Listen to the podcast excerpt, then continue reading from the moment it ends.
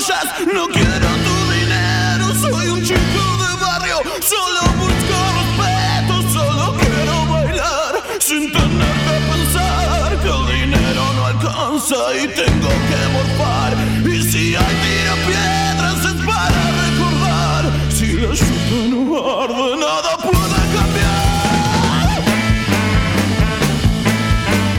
Martes 19 de noviembre de 2019, son las 4 y 5 de la tarde, estamos en el barrio de Palermo, esto es radioencasa.com, vale la pena aclararlo porque estamos saliendo en vivo y luego este programa se va a reproducir en formato Spotify, en formato podcast en Spotify.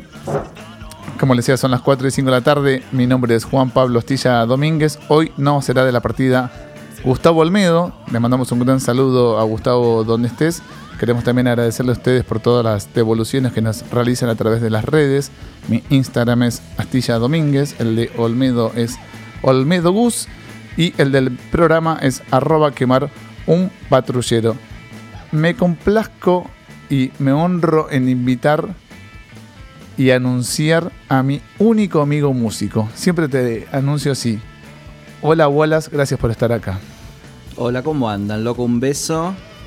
Este, hermoso. Eh, martes 19, año 19, muchas sincronicidades, este, muchos simbolismos. Así que una felicidad, loco. ¿Cómo están? ¿Bien? Bien, no te anuncié como Wallace de Masacre, te quité tu apellido. Eh, sí, yo soy Wallace Sidade. Em, la persona encargada de salvar al rock mundial y por carácter transitivo al rock nacional. ¿Mm? Qué bueno que lo mencionas porque Quemar un Patrullero nació como un espacio de reivindicación de la música rock, de la cultura rock, de cualquiera sea. Coincidimos con Olmedo en eso, en que el rock todavía no está extinto, nos lo quieren tapar debajo de la alfombra un poquito, pero estamos siempre a la espera de que haya algún nuevo nombre. Tal vez ya esté el nuevo nombre, pero me parece también que hay que reivindicar su, su simbolismo y su, su mensaje. Sí, el rock no está muerto, si bien está quizás en terapia intensiva. eh, el rock tiene sus ciclos, ¿viste? Por momentos mm, está sobrevaluado, por momentos está en el lugar en el que tiene que estar, por momentos está en terapia intensiva como es ahora. Pero bueno, este, quemar un patrullero es em, un- uno, de los, uno de los pasos previos a matar a un policía motorizado. ¿Eh? Viene en sintonía, está cayendo al estudio Javi, que nos da unas manos con las redes. Javi, ¿cómo estás? Él ¿Qué es, Javi? él es Willy. Bueno, tenemos muchas cosas ¿Cómo para hablar. Yo te voy a decir Willy, no te voy a decir Wallace, como te dice la gran mayoría de la gente. Así que tenemos acá dos horas por delante donde te agradezco en primera instancia que hayas aceptado la invitación, donde te convoqué también para musicalizar un poquito de acuerdo a tus gustos musicales, que en muchos casos se asemejan a los, a los míos también. Sí, sí, tenemos el mismo paladar, tenemos los mismos gustos. Este, y sí, decime como quieras. A mí me conoce, se me conoce como Wallace en el rock y como Willy en el, el mundo del skate. En el- en el- los skaters me conocen como Willy y la familia, los amigos me dicen Willy. Mm. O sea que empezaste con el skate antes que en la música, así que es más el longevo el apodo Willy que Wallace. Exactamente, sí, sí, sí. Así que nada, díganme como quieran. Sabes que no soy mucho de, de pensar qué le pregunto a un invitado, por lo menos previamente no lo hago, pero cuando estuvimos hace unos minutitos tomando algo fuera del estudio, dije, le quiero preguntar a Willy, ¿cuál es tu primer recuerdo musical? ¿Cómo, cómo llega la música en tu vida y de qué modo? Eh, ¿A qué edad? ¿Dónde tenés esa, esa memoria tan lúcida como para acordarte de- ese momento? Sí, mira, yo tengo una, una mezcla de crianzas eh, bastante global. Tengo la globalización en mi hogar porque mi viejo era folclorista con, toda la, con todo el bagaje mm, criollo, vamos a decir. Mientras que mi vieja era absolutamente criada en una familia absolutamente europea, europeizante, ale- alemana, germánica. Entonces en mi casa se juntaban eh, mm, guitarreadas de folclores y folcloristas y discos de folclore con discos de Wagner, discos de mm, de twist italiano en los 60, esas eran, los- esas eran mis tempranas influencias. Eh, ahora, obviamente de grande, mm, en- entiendo desde la perspectiva adulta, entiendo cómo, cómo funcionaron en mí, no solo la, parte musical, sino la parte literaria, la parte poesía. Este, esas, digamos, son mis tempranas influencias musicales. Pero yo creo que el rock entra en mi vida. Te voy a contar cómo fue el, el día que el rock entró en mi vida, que es volviendo del colegio en el cual yo iba a la primaria. Pasé por un lugar que quedaba en el barrio de Almagro, una, esquina que llamaba el Bar Latino, y entré, me metí y vi una prueba de sonido de los abuelos de la nada, donde lo vi a, Miguel Abuelo eh, en, en- funciones, o sea, empezando a probar todas esas cosas de percusión que tocaba, qué sé yo. Y creo que ahí es donde, me, donde dije, quiero ser esto. Eh, no sé si lo dije. Me entró quizás en el inconsciente, quedó guardado en el subconsciente y en algún momento, eh, yo creo que eh, esa vez en el que pasé con, a las 6 de la tarde después de la escuela, me metí en el bar latino, colado, no colado, entré, estaba abierto, era la prueba de sonido a las 6 de la tarde, vi a estos, a, estos músicos tocando, no sabía ni quién eran, eran los abuelos de la nada, y después, muy poquito después, eh, una tía mía, en el barrio de Caballito, vivía muy cerca a, la cancha de Ferro, Carril Oeste, yo era socio de Ferrocarril Oeste, entonces iba a la, colonia, y me dice, esta noche va a haber un recital de rock. ¿Por qué no te venís? Yo iba a, Ferro, a la, pileta, iba de día. Este, entonces mm, era impensado para mí ir de noche. Yo era muy chiquito, tendría, estaba en la, en la, en la primaria, tendría, no sé, 10 años. Este, entonces dije, bueno, voy. Total, este, son camino 10, 15 cuadras. Yo vivía en Almagro, Parque Centenario, Caballito, fui. Entré, tenía el carnet de ferro, cosa que entré, conocía las instalaciones, me metí, qué sé yo, y me vi el recital de Charlie García presentando No Bombardé en Buenos Aires, ese famoso recital que tiraban los misiles de una punta al otro, que explotaban, que entró con la limusina, que entró con la, la- con la, con la ambulancia. ¿Entendés? Una cosa impresionante que no entendía nada yo, pero me encantaba, me atraía. Creo que fue mi segunda. Mi segunda. Este. Mi, segundo toque externo para decir eh, vos te vas a dedicar a esto. Creo que de- debes ser una de las pocas personas en la historia de la humanidad que llegan a contactarse con el rock en primera persona, no a través de un disco, ni del televisor, ni del libro en la radio, sino con un ensayo de una banda, bueno, hoy en día ya emblemática, y después de un show de Charlie. O sea, no sé cuánta gente ingresa a la música con un concierto en vivo. Es cierto, tan en primera persona, tan de primera mano. De hecho, yo no tenía. En mi casa, no- en mi casa estaba prohibido el rock.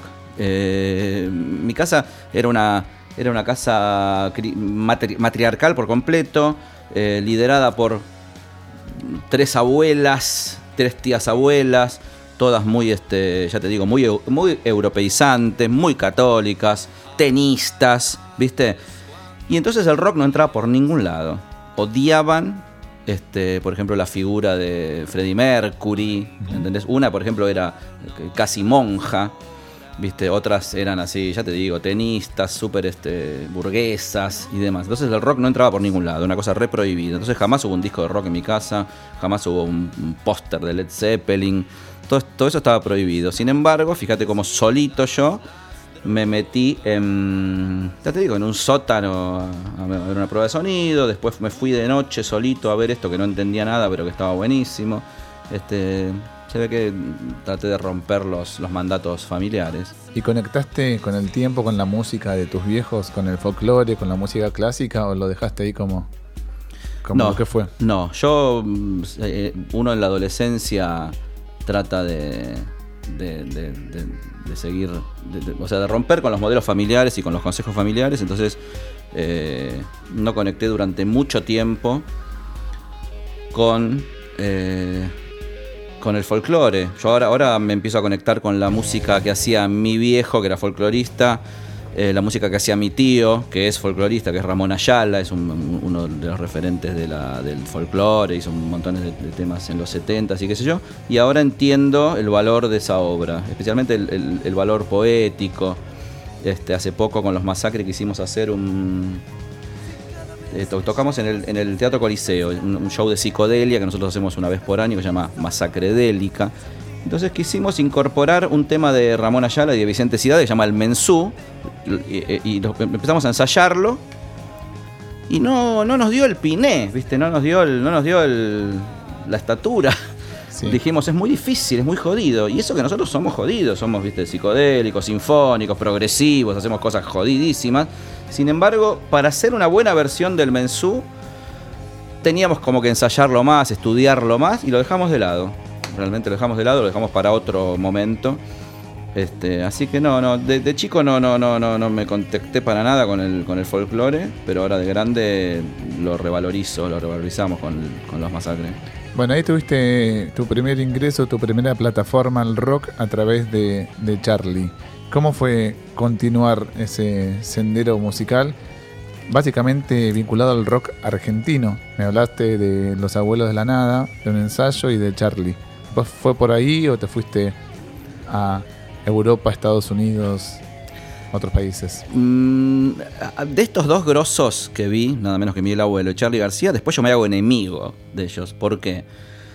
Porque eh, conozco mi primer novia que es el skate, el skateboarding. Entonces a través de las revistas importadas que venían en los 80s de, skate, conozco la música, conozco la- las críticas de discos. Y entonces ahí lo que conozco es el punk y la new wave. Y entonces los preceptos del punk y la new wave era derrocar a los, a los, a los reyes que en ese momento eran el rock sinfónico, Yes, Genesis. Y en Argentina era derrocar a los establecidos, que en ese momento eran los abuelos de la nada y el Charlie. Entonces pasó a estar en el otro bando. Me meto en los sótanos, me vinculo con los punks de Buenos Aires y empiezo a militar en el pensamiento anarcopunk, que era una cosa genial, porque en ese momento era una cosa muy minoritaria, pero hoy en día creció tanto que es el movimiento antiglobalización, todo lo que conocemos ahora como reciclado, este, animalismo, ambientalismo, feminismo, este, o sea, todo eso estaba eh, todo condensado en una cosa que se llamaba anarcopunk.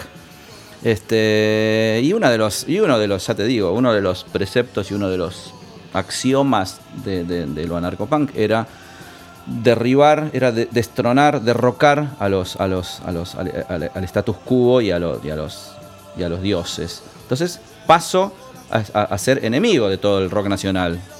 Eh, o sea, paso, a, paso a patear con gente como los Todos Tus Muertos, los Alerta Roja, los Violadores, los Laxantes, toda esa gente. Charlie y, y Miguel Abuelo pasan a ser los enemigos, lo mismo que la religión católica, las instituciones, la iglesia, pasan a ser los enemigos. Y después de grande me, me- me- vuelvo a. Me, reconcilio con los consejos de mi abuela, que eran. ¿viste? qué sé yo. Por lo pronto, admirar a los que hacen las cosas bien. Caso, Charlie y Miguel Abuelo. Qué interesante que, que menciones a Miguel Abuelo, porque la primera vez que tuve una conversación con vos, que habrá sido en el año 2005, una cosa así, este, te había hecho una entrevista como muy pasajera en un café. Vos me citaste en Independencia, cerca donde tenías el taller de Independencia ahí, Sí, Independencia. Ceballos y- era, ¿no? Era Luisa Peña. y Sáenz Peña. Ujú. Y en un momento dado me dijiste, me tengo que ir a buscar un vinilo de Miguel Abuelo. Abuelo, es nada, un discazo, que es un, un rara avis, es un disco que el tipo graba antes de venir a hacer Los Abuelos de la Nada de acá. Entonces, un, un disco que lo hace en, en Francia, en París. El tipo en ese momento tenía como un mecenas, que era un, un millonario que le, le gustaba, un, ¿cómo se dice? Un, un- el, el que hace humanismo, ¿cómo se dice? Un, un filántropo. Filántropo. Entonces, Gracias, Javi. un, un filántropo que les puso a él y a sus músicos este, un, un- un castillo en el sur de Francia, les alquiló un lugar para que grabaran y qué sé yo. Y nada, Miguel Abuelo hace ese disco maravilloso que se llama Miguel Abuelo et Nada, que es bárbaro. Y entonces en ese momento se ve que lo, lo- lo fui, a, lo fui a buscar, era en formato reedición, no era la original. Este, y, y nada, es- lo recomiendo porque es un discazo, está buenísimo. Bueno, me parece como una buena plataforma de ingreso a esta conversación que vamos a tener durante dos horas. Pasar un tema de este disco de, de- de- de Miguel Abuelo es nada, este, a un tema particular que, que te, se te venga a la, men- a la mente ahora, que quieras que suene. Mm, es un disco jodidísimo, porque es un disco que tiene hard rock por un lado, y después tiene una oscuridad, una psicodelia. Es como progresivo también por momentos. Sí, tiene por cosas progresivas. Medio la, opaco. la poesía es bárbara. Este. La verdad que es una, es una, es una, una genialidad ese disco. No sé qué, no sé qué tema querés, querés poner. Vamos a ponerle más corto entonces, el largo día de vivir, que es el tema sí, número ese es un tema medio hippie. El largo día de vivir es un tema absolutamente hippie. Este narra, describe una comunidad este hippie. Y es un disco bastante perdido, ¿no? En el catálogo de la música argentina. Es del año 70 y pico, 72, 73 debe ser por ahí. Salió solamente en edición francesa. Claro. Este, o sea que las reediciones que se hicieron acá son una en vinilo y una en CD, pero son así. mm, Low-fi. ni- apócrifas, ningún sello se las atribuye. O sea, la verdad que estaba. mm, Es, es un, un secreto mejor guardado. Bueno, vamos a poner entonces el largo día de vivir de Miguel Abuelo para comenzar esta conversación aquí con, con Willy. Gracias de nuevo por venir.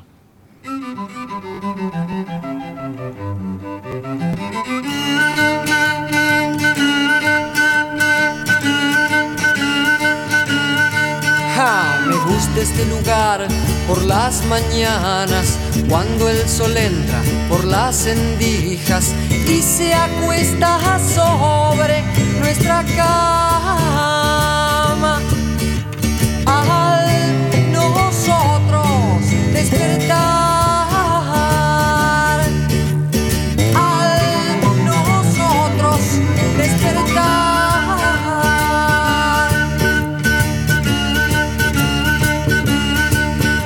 Encontrar tus ojos es muy bien. Gallo canta en la cocina. Alguien prepara leche, pan y miel.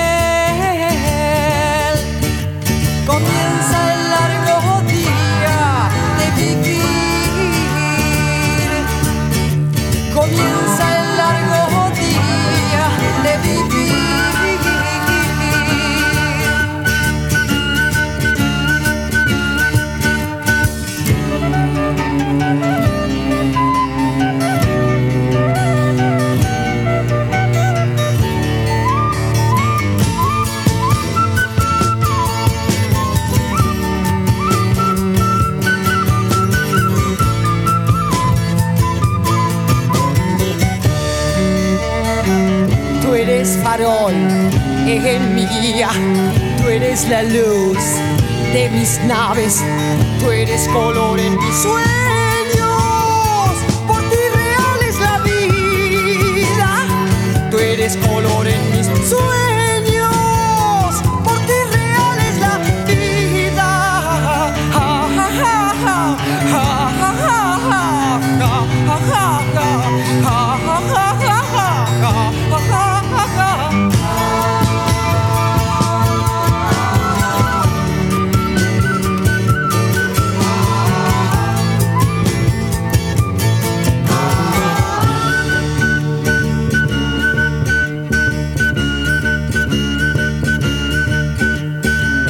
camina sobre el horizonte, ya no se detendrá. El largo día de vivir, Miguel Abuelo. Qué europeo que sonaba este disco. Qué, qué europea era la música argentina en un momento también. Eh, Sí, nos pusimos muy hipones. Sí, lo que pasa es que la, la- la música de los 70 se, influ- eh, se, se- se- se influía de del hipismo de San Francisco, ¿no? Las, bandas como Jefferson Airplane, las bandas como este, Grateful Dead, que a su vez se nutrían del europeo, la música de comarca, ¿no? La música de juglares. Y nosotros la lectura que hicimos la hizo un poco León Gieco, y mucho Charlie con Nito, ¿viste? Que sacaban, sacaban esas, especies de, de- de- de baladas de juglares. Este. Todo, todo bueno, estaba bueno. Recién nos pusimos demasiado ju- hipones. Y, Demasiados. y cuando hiciste el, el, el, el mashup hacia Masacre se puso emo fugazi. Emo, emo hardcore. Sí, esa Post- Post-hardcore se Esa puso. es la faceta que, que en algunos minutos vamos a tocar, pero me parece que, que diste en el clavo diciendo que tu primer amor fue el skate Mm. y tu generación, vos y otra gente que estaba al lado tuyo en ese momento fueron los primeros skaters de la Argentina. Sí, fuimos los primeros skaters. eh, digamos, fuimos la segunda generación. La primera generación fue la de los 70s, donde eh, el skate era un deporte solamente. Era un, emergente del surf, era uno de los hijos del surf. Y entonces era solamente deportivo. Cuando eh, aparecemos nosotros en la generación 80, se- aparece lo ideológico y lo artístico. Esto que decíamos que éramos los anarcopunks subidos a una patineta, éramos los, lo que después se conoció como skate punk o surf punk. Eso es lo que hacíamos nosotros. Primero lo hacíamos como, como, como, qué sé yo, como núcleo social, como microsociedad, como público de otras bandas, y en un momento agarramos instrumentos y empezamos a, ejercer eh, surf punk y skate punk y formamos, fundamos Masacre Palestina, más o menos en el año 85 por ahí. Entonces ahí cuando, nada, mm, aparece esa, esa subcultura en Buenos Aires.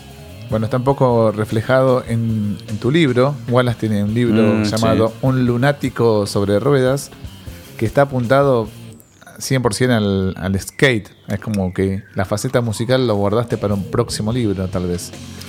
Sí, exactamente. ¿No? Les cuento que hace un tiempo la editorial sudamericana me convocó para, para escribir un libro sobre la historia del skate en la Argentina. Entonces yo le pegué un volantazo, un viraje, y les propuse contar mi historia en primera persona, mis vivencias, mis anécdotas en relación al skate. Cosa que les gustó más todavía porque pasé de lo, digamos, de lo, de lo documental y lo periodístico a lo, lo biográfico.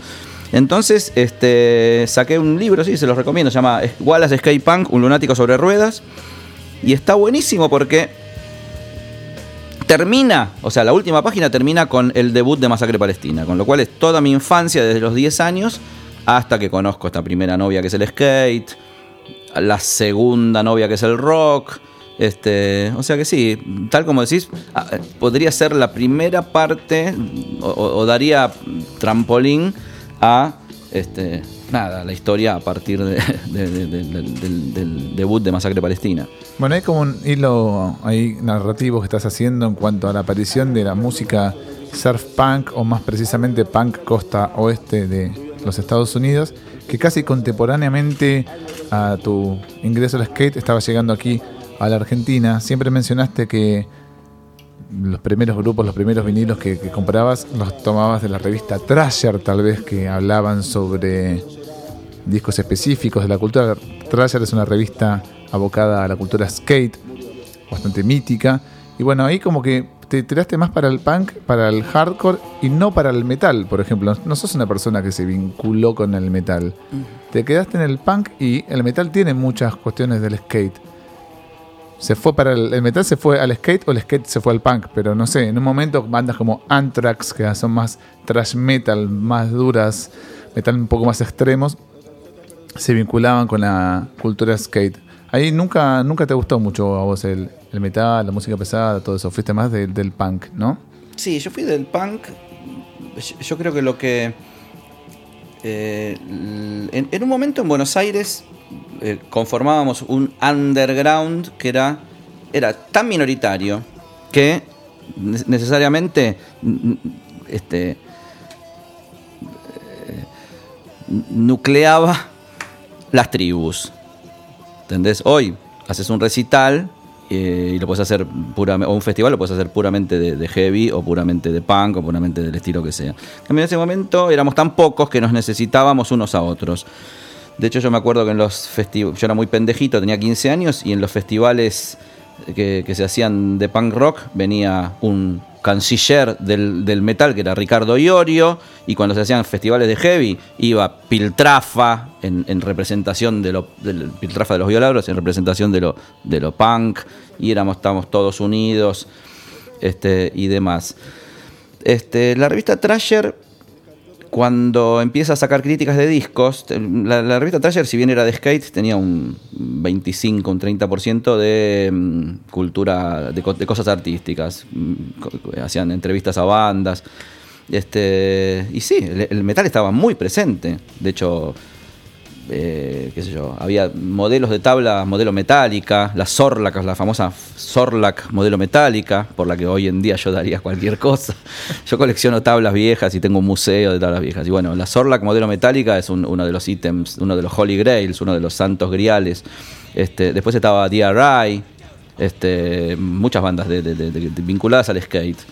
Eh, Anthrax, como bien decís, este, Sí. qué sé yo, este, un montón, Boneless Ones, había muchas bandas que eran eh, eso que se llamó, ese movimiento que se llamó metal crossover, que era, por un lado estaban los hardcore y por otro lado estaba el, el thrash metal. Y en un momento se juntaron y había- empezaron a, a sonar bandas que eran mitad, mi- mitad hardcore y mitad metal y, metal. y después en un momento entró también el, el- el hip hop, cuando aparecen los, este, los, eh, los Ram DMC y aparecen los Beastie Boys, también aparece el, funk metal. Sí, sí, sí. Todo eso lo mostraba la revista Trasher, que era una revista de San Francisco que estaba buenísima, que comenzó siendo como una especie de fanzine. Los primeros números de Trasher eran como un tabloide, eran como un diario. Este, y hoy en día Trasher es una industria. Hoy en día ya se hace una marca que trasciende la mera revista. Hoy en día quizás vas por la calle y ves pibes con remera de Trasher que ni saben que es una revista quizás.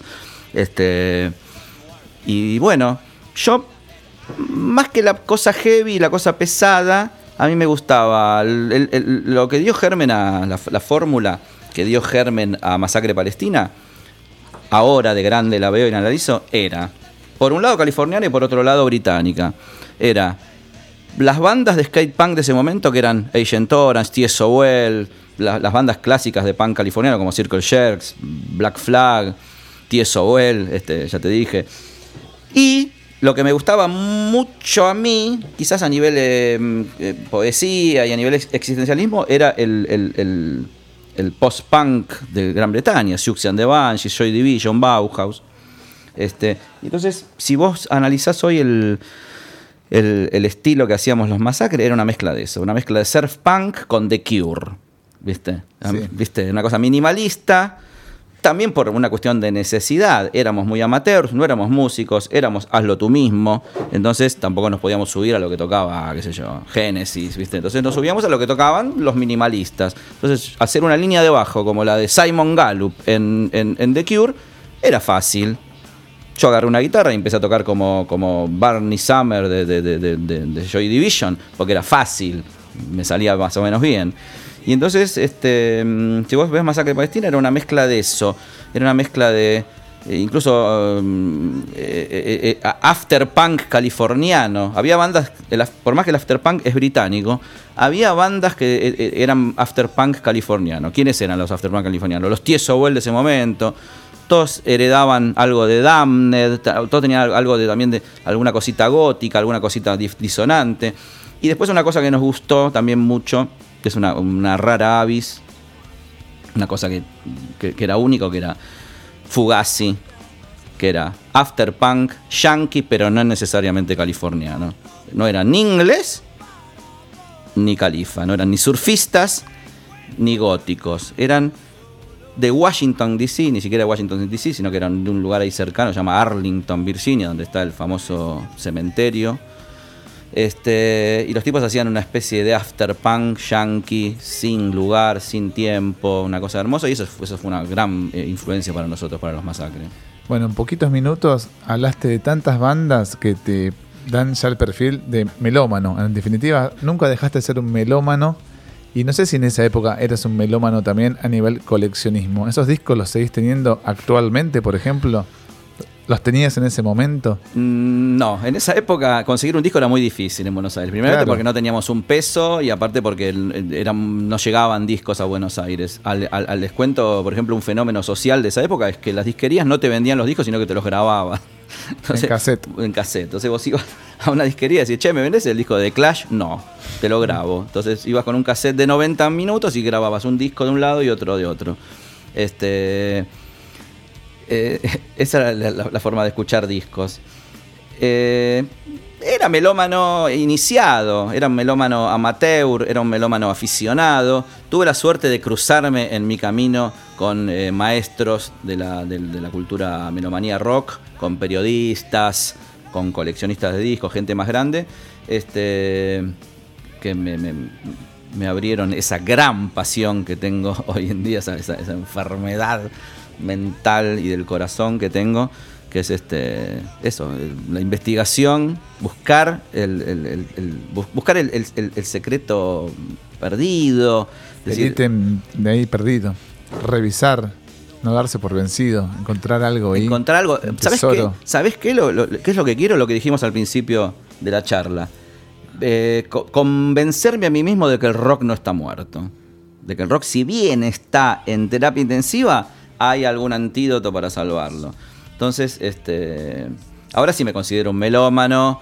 Este, en ese momento no me consideraba ni siquiera un artista, me consideraba parte de un lugar de pertenencia social de militancia, de, de- de pertenencia, ¿viste? Estética, social, ¿viste? Ser del grupo este, ser del núcleo este.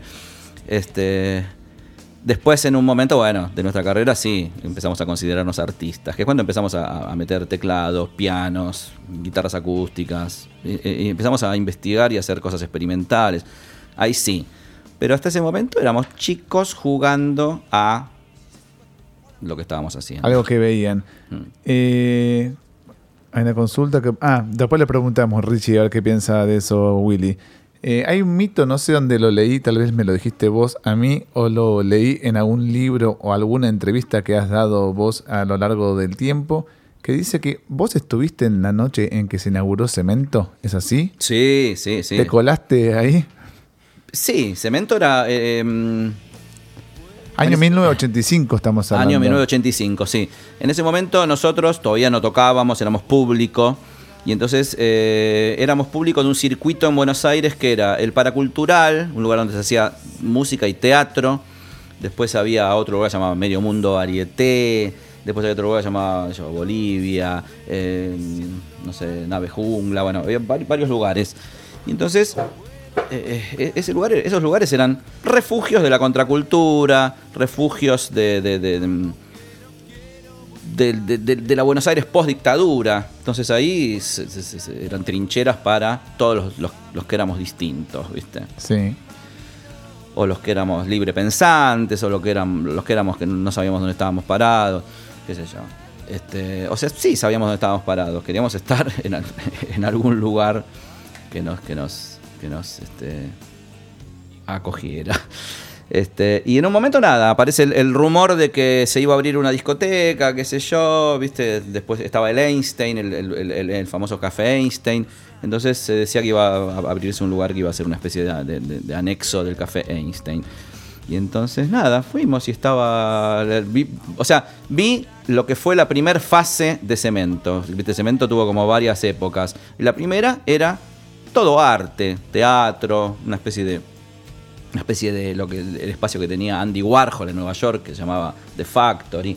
Era un poco de esos las, incluso las las las ¿cómo se dice? los happenings de cosas que tenían que ver con, con música con teatro con performance este y esto previo a que Cemento se haga un lugar de rock. Al principio era un lugar de teatro de una discoteca loca viste Sí, de hecho, Cemento se vuelca al rock como para pagar sus deudas, básicamente. Exactamente. Bueno, se dice que, que en realidad que Chaván y que Katy Aleman no querían hacer un lugar de recitales, que lo hicieron después como una cuestión práctica. Este, pero al principio y nada, sí, sí, yo est- estuvimos. El underground, que en ese momento era muy reducido, te repito, era un lugar eh, obligado ir a la inauguración de este lugar que iba a ser esta loca Katy Aleman y qué sé yo, y estaba buenísimo. Había unas performances que eran geniales, ¿viste? Venían con una, una carroza tirada por caballos. Y eh, entraba Katy Aleman disfrazada de la República Argentina, con una teta al aire. Todo- todo- la, la- la cosa van- avant-garde, ¿viste? Eh, son cosas que en ese momento eran ru- rupturistas y hoy las ves en una propaganda de jabón, no sé qué, la propaganda que te, te proponen, iba a decir te imponen. Te proponen ser distinta y teñirte el pelo de colores y estar tatuada y ser surfista a pesar de ser vieja y qué sé yo. Bueno, todas esas cosas eran espontáneas en ese momento y en una Argentina muy represiva, una Argentina que venía de la postdictadura, llena de mano desocupada de represores que tenían más ganas de cagar a palos a los distintos que durante el mismo proceso. Entonces, era eh, era como una especie de. Yo digo que es una, era una especie de sucursal de lo que fue el destape post-franquista en, en Madrid, en, España. Viste, Almodóvar y toda esa, toda esa movida.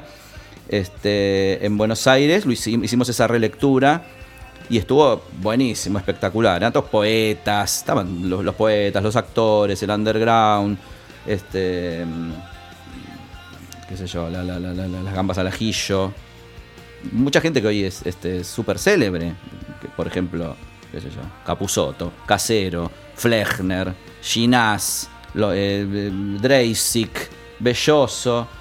Toda gente que ahora es. es- eh, to- toda gente que entre, un- entre el impulso de Katy Aleman y el impulso posterior de Gasalla, que los sacó a Batato, a Urdapilleta, a Tortonese, este, los puso en la tele, los puso en la, gran pantalla, este, dejaron de ser underground para hacer este nada, para tener im- impacto en la sociedad. Qué bueno que lo menciones porque generalmente se vincula la palabra cemento con el aguante, la resistencia, el regateo o el descontrol y me parece que, cada vez más artistas tendrían que, apelar también a esto, a recuperar la faceta artística de un lugar que no sé si tuvo otra o similar. En, la cultura porteña por lo menos cuesta encontrar otro lugar similar y yo creo que lamentablemente quedó muy opacado con todas las tragedias que sucedieron a continuación de lo que vos cantás. Sin mencionar todos los talentos que salieron de ahí, musicales y artísticos. Pero para cerrar esta segunda parte, quería que musicalicemos con alguna banda de la costa oeste norteamericana, que ahí quedó medio pendiente la cultura surf punk. ¿Qué tenés en mente? Circle Jerks. ¿Para, dónde nos vamos? Vamos para a mí me- Black Flag. Eh, A mí me gustaba una banda que se llamaba Agent Orange. Claro. Agent Orange, que era genial, era, hacían surf punk, que era, digamos, música surf con un poquito de distorsión, con buenísimas melodías, con buenísimas este, voces. Este, Mike Palm y sus amigos, ellos musicalizaban los compilados de, de skate, los videos de skate. La verdad que eran buenísimos los Agent Orange, me encantaban. Los vi hace poco en, en- en un barcito re chiquito de Brooklyn. Y aparte ustedes tocaron acá, pero ya vamos a hablar de esa faceta tuya tocando con las bandas. Acá tengo el disco Living in Darkness. Divino. ¿Sí? ¿Algún tema que recuerda? Y el es- tema Living in Darkness está bárbaro. Bueno, vamos con Living in Darkness, de una banda llamada Ancient Orange. Te dejo tomar mate tranquilo, Willy. Dale.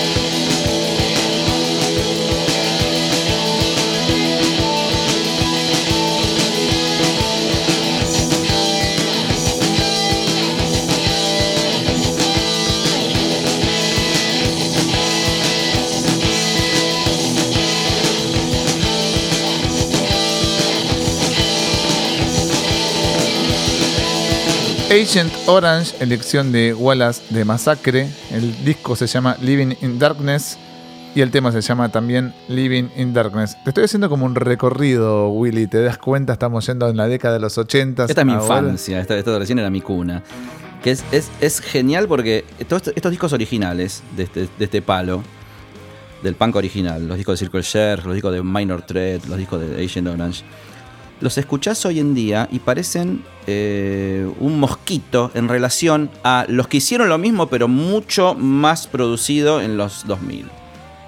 Vos, vos pones un disco de Minor Threat y un disco de Pennywise, un disco de No You For a Name, ni hablar, Offspring y demás, y son unas bombas atómicas. Y pones el disco de, de Minor Threat, que es, lo original, y es un mosquito, ¿viste? Sí. Este, y- y- pero tienen algo de verdadero, algo de seminal, algo de, algo de real, ¿viste? Aparte es música que no solo influenció a Offspring, por ejemplo, Green Day, que son las bandas, si querés, más representativas del punk en los noventas, sino que también, no sé, a Cobain, qué sé yo, ¿entendés? Entonces hay muchas, muchas cosas más de trasfondo que esto de pasar solamente a la producción. La década del 90 hubiera sido tal vez la misma sin estas bandas. Las bandas indies en su momento, no nadie apostaba por ellos. Eran sellos independientes, pequeños, de bajo presupuesto.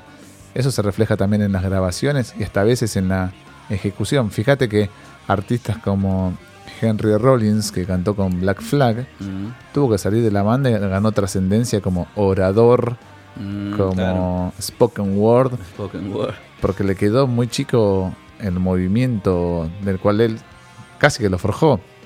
Ahí está también el paralelismo, me parece que tuvieron siempre ustedes los masacres con ese tipo de bandas, ¿no? De esas bandas independientes, donde están en sellos pequeños, que siempre iban cambiando de sello y de repente fueron acaparados por el mainstream.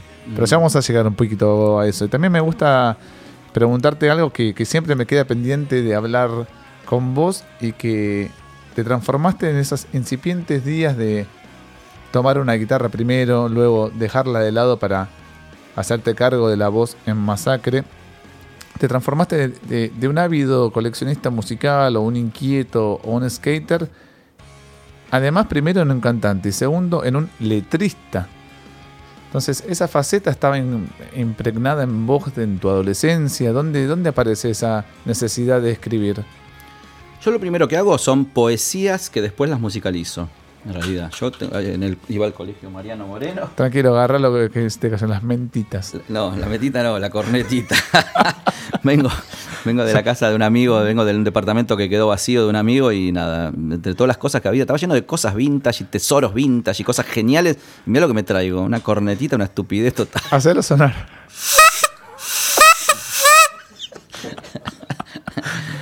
Este, había incluso revistas eróticas de los 70, eh, esas revistas llamaban Status, Yo, qué sé yo. Mira lo que me traigo, boludo, esta bolude. Viste, aparte le pone humor a cualquier cosa la, la cornetita. Bueno, estábamos ahí con tu, con tu poesía Yo cuando empiezo- francesa. Yo cuando empiezo a manifestarme, digamos, cuando yo, yo digo siempre que cuando empiezo a ser mío, porque yo hasta, hasta los 10, 12 años era de mis abuelas, de mis viejas, de mis madres, ¿viste? Un hogar con ausencia total de figura masculina, porque mi abuelo ya había muerto, mi viejo se había separado, entonces yo fui criado por mujeres mi- mis, tías, mis abuelas. ¿eh? Y entonces yo eh, eh, me vestían ellas, ¿viste? Me educaban ellas. Entonces yo considero que en un momento empecé a ser mío. Es cuando más o menos a los 12, 13, 14 caso un skate, me escapo de mi casa y aparezco en los sótanos y empiezo a ser mío, empiezo a andar por Buenos Aires, qué sé yo.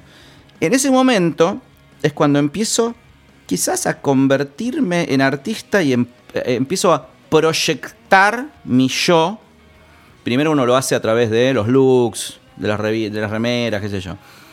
Y después a través de algo, de alguna, alguna manifestación. Entonces yo lo que hacía era eh, di- dibujar. De hecho, cuan- cuando, yo largo el, colegio Mariano Moreno, iba a la tarde y después a la noche iba a estudiar arte. Fui a estudiar este arte en un, en un colegio que quedaba ahí al lado del, del Teatro Colón. Este, estudié eh, pintura, dibujo, escultura. Yo. Entonces hacía cosas gráficas. Y después, dentro de esas cosas gráficas, textos. Es una cosa, si lo ves ahora, es un poco lo que hace, qué sé yo, lo que hacía Basquiat, lo que hacía Milo, no sé, que es una figura y un texto. Esos textos después se convirtieron en poesías que después se convirtieron en poesía rock. Porque en un momento agarré una guitarra de mi abuela y empecé a tocar esas letras y a ponerle música. Y lo que me salía era el bajo de, de Cure. Sí. ¿Entendés? O estas cosas de, de, de, de, de- de- de- de- de- de Divo, de, de- de Divo, la, banda Divo de, de- la New Wave. Este, y entonces, eh, sí, mi- mis primeras manifestaciones son eh, a nivel de, las, letras. Y después yo considero que soy mejor autor que artista o que, cantante. Considero que soy mejor comunicador que, que cantante. Soy mejor performer que rockero. ¿entendés? Pero me parece que el otro día decíamos con el Tordo. El Tordo es eh, gui- guitarrista de Masacre, autor y compositor de Masacre, mi compañero de, toda la vida. Este, incluso compañero del colegio, Mariano Moreno. El otro día decíamos, estábamos hablando, estábamos un poco confundidos por los nuevos formatos. Por, viste, si vamos a sacar un álbum, si vamos a sacar un disco, si vamos a sacar un EP, si vamos a sacar simples eh, separados.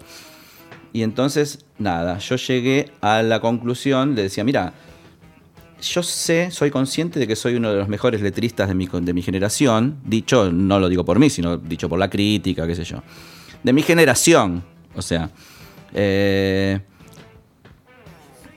y entonces, bueno, nada, tengo la, la imaginería que hago yo, que pongo, cómo, cómo escribo, cómo a- alguien dijo que era nada, qué sé yo, de, los- de los- de los, o de los más representativos de mi generación. Sí, sin De dudas. mi generación estoy Sí, hablando. sí, sí. Esto, eh, hay, hay gente impresionante, ¿viste? Yo admiro mucho al Indio Solari. Al Indio Solari le sacás la música y es un es- sería un, un- un prócer de la literatura, ¿entendés? Lo mismo pasa con Spinetta, bueno, Miguel Abuelo. Este, pero de la generación mía, que somos los, los, los de los 90, los brujos, los este, los, eh, qué sé yo, los babas, los este, los peligrosos gorriones, los, los todo, todo ese palo donde salimos nosotros, este, soy bastante buen letrista. a veces me, leo y digo, ah, mira qué buena esta idea. Está buenísimo, sí. Aparte tenés un poder de sintaxis. eh, tenés un dominio de, de la síntesis. Pero mira, te quería decir también y preguntar si, si esa faceta tuya literaria y ya vinculada directamente con la poesía te abrió nuevos horizontes musicales. Ahí aparece Patti Smith, por ejemplo. Sí, mi amor, que ahora viene, mañana la veo, mañana nos vemos. Todos los días le pongo en el Instagram, te espero, te espero, te espero. Bueno, ahí aparece Lou Reed también. Aparece Lou Reed, aparece. eh, incluso los que no son músicos, los beatniks, Claro. los que escribían poesía, narrativa. Ahora estoy justo. Justo estoy involucrándome mucho en no los beatniks, sino las beatniks. Que fíjate cómo era la sociedad norteamericana. Le cuento que los, los beatniks son los que. lo- lo- lo- lo- lo- los, los- los que cuando todavía no había rock, sino que apenas estaban, eran yaceros, escribían cosas jodidas, cosas experimentaciones con drogas, con sexo y demás. Eh, Los más conocidos son Kerouac, Ginsberg, ¿no? Y todos hombres. Y en un- ahora están apareciendo, no están apareciendo, siempre estuvieron, pero yo estoy, estoy investigando una cosa que es un fenómeno que bastante, bastante habla mucho de la sociedad norteamericana, que ahora eh, eh, están em- eh, empezando a aparecer reediciones de las beatniks. Lenore Candle, este, June Jordan, Ann Wallman, o sea, minas que escribían esas, todas esas mismas barbaridades este, de, de sexo, incluso libros que se los prohibían, pero eran minas. Entonces, nada, es interesante como también, de alguna manera, lo- lo- lo- la, la literatura beat fue machirula, de alguna forma, como se dice. Este, y nada, eso me influyó también mucho. Mi, casa estaba llena de libros, porque mi vieja era una intelectual que viste, estaba llena de libros. Entonces yo en muchos casos, los libros que leí, los libros de, que eran obligatorios en mi generación, los traía yo. Los libros de, qué sé yo, Cocteau, los libros de experimentaciones con drogas, caso las enseñanzas de Don Juan, eso, los traía yo. Pero en mi casa mi vieja tenía todos los libros de, Henry Miller, los de Bukowski, todos esos. Entonces los, los- los- los aprendí en mi casa y entonces lo volqué a canciones rock. Calculo que más de, de un fan y en más de una ocasión te, te habrán preguntado y o consultado acerca del significado específico de alguna frase o alguna letra. Eh, ¿Cómo te llevas con eso? ¿Te, frustra en cuanto decís, la gente no me entendió un carajo o te lo tomás con humor y sos más como predispuesto para, para explicarlo? A veces es frustrante que vos, una idea que vos pareciera clarísima, la- se la entiende para el carajo. Pero yo me lo merezco, porque yo soy de las múltiples, yo soy creador de múltiples interpretaciones. Yo no te tiro algo bien claro. Yo tiro cosas libres, ¿viste?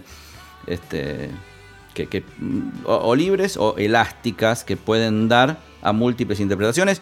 Incluso vos, vos podés hacer propia una, una imagen o una idea y las, la- las llevas a, tus, a, tu, a tu propia situación y decís, esto me identifica. Nosotros hacemos mucho de eso. Y después me gusta mucho una cosa, una, una dinámica que hago yo con las letras es frases que si les cambias las comas de lugar, cambian el sentido. Este, qué sé yo, en este momento no me acuerdo, pero por ejemplo, qué sé yo, este, tendría que forzarme un poco y recordar qué es lo que hacía acá.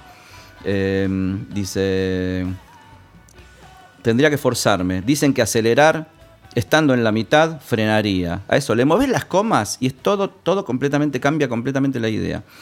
Este, eso me gusta también. No me gusta ser eh, descriptivo directo, no me gusta ser panfletario. Por más que haga temas sociales, siempre tienen poesía desde chico.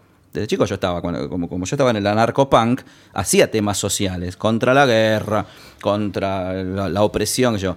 pero nunca panfletarios. Siempre eran co- contra la bomba atómica, no sé, pero siempre eran con cierta metáfora y cierta poesía y cierta libre interpretación.